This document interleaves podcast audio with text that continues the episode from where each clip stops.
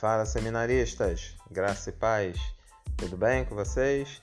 Então, gente, ó, passando para lembrar que sabadão é sabadão do bacharel em teologia, conto com a presença de todos, né, para a gente cumprir o que diz em 2 Timóteo 2,15, que fala que nós devemos nos apresentar a Deus como obreiro aprovado, aquele que não tem do que se envergonhar e que maneja bem a palavra da verdade. Estezinha tem um recadinho para vocês. Vamos ouvir. Não esquece sua Bíblia. E aí, vamos lá? Conto com vocês. Grande abraço.